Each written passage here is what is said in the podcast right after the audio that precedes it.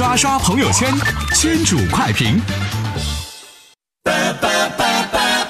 说宇宙，几年前，科学家在太阳系外发现了一颗大小和质量和地球类似的行星。当时科学家们就说了，如果这颗行星拥有大气层的话，那么这将会是一个重大发现。本月六号，欧洲天文学家说，他们发现呐，这颗类地行星确实拥有大气层。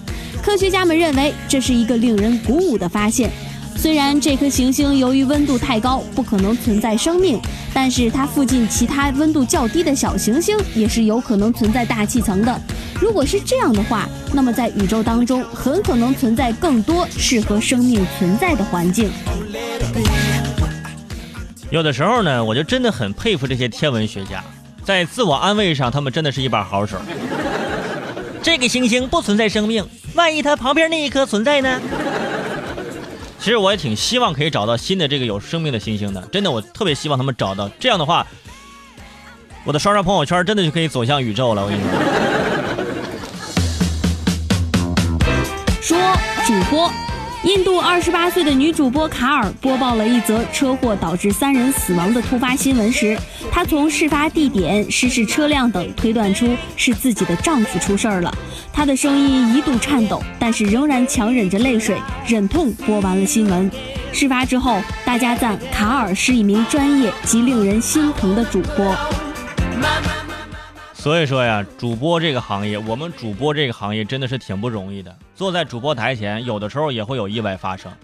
比如说，今年正月十三那天，因为圈主伟生身体极度不舒服，我在第二节的结束前呢，给大家放了两分钟的歌。我内心一直愧疚到现在，为什么愧疚呢？我就愧疚，其实当时我可以选一听更好听的歌的啊。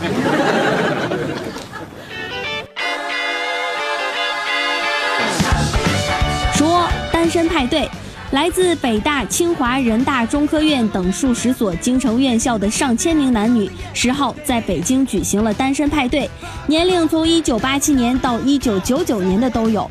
专家说，调研发现，如今大三、大二的学生也会对没有谈恋爱这件事儿很焦虑，这其实是受到了社会的传导。一九九九年，今年十八岁，我求求你们了，你们该去学习学习，该去追星追星。本来我们就推销困难的，你让哥哥姐姐们情何以堪呢？你们，清华北大这不都是学霸吗？怎么可以早恋呢？啊，不是什么事儿都要争第一的孩子们啊，都是我们不好，是吧？天天在节目里说对象难找，吓得人家大一就开始找了，这这下我们更难找了。说失恋，二十岁出头的小刘和男友分手之后，情绪一度非常低落。听朋友说，有一个道士法力高强，小刘就找上门去。道士说，可以用自己一年的寿命换前男友一百天内回到小刘身边，烧元宝、念经、画符、做法。小刘前前后后花了三万块钱，却等来了前男友早就结婚的消息。哎呀，这三万块钱就当随礼了啊，烧给你了。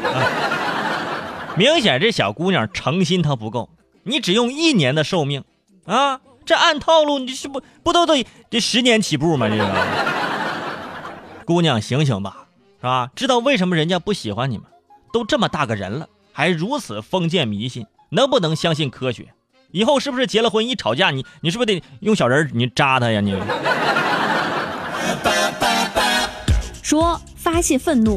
最近，长春一个小区连续发生了九起火情，有多辆轿车、电动车、三轮车被烧坏，有两名卖鸡蛋的老夫妻货物被烧，生活来源都成了问题。经过调查，放火的人是四十五岁的邹某，他从春节开始总共放火十多起。邹某说，他的狗被轿车撞死了，他放火是为了发泄愤怒。这种人呢，以后要离他远点因为打雷的时候呢，可能会连累到你啊。你确定你家的狗不是自杀吗？跟着这样的主人，简直是生不如死啊！我跟你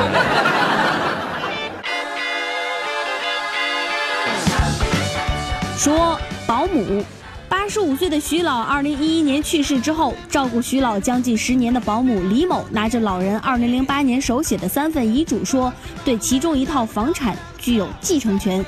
徐老患有阿兹海默症，经过鉴定，老人在写遗嘱前二十天就已经有痴呆表现了，不具有书写整句的能力。法院判决遗嘱无效。不管怎么说啊，也是辛辛苦苦照顾了十年。我想问一下，子女哪里去了？如果子女没有尽到赡养义务，啊，如果亲戚朋友漠不关心，这房子给保姆，我倒觉得理所应当的。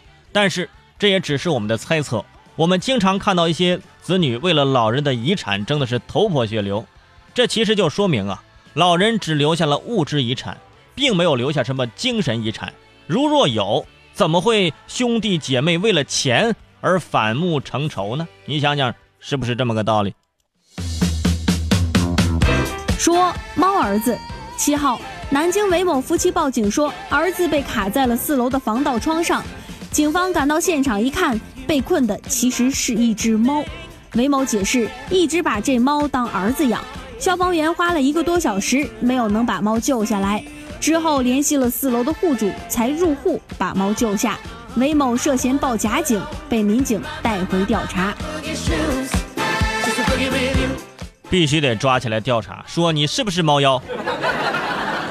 这件事儿啊，也证明长得胖它是有好处的，胖才能卡住，瘦是瘦早掉下来了。别人平常都说龟儿子，你说这这这猫儿子，你这是？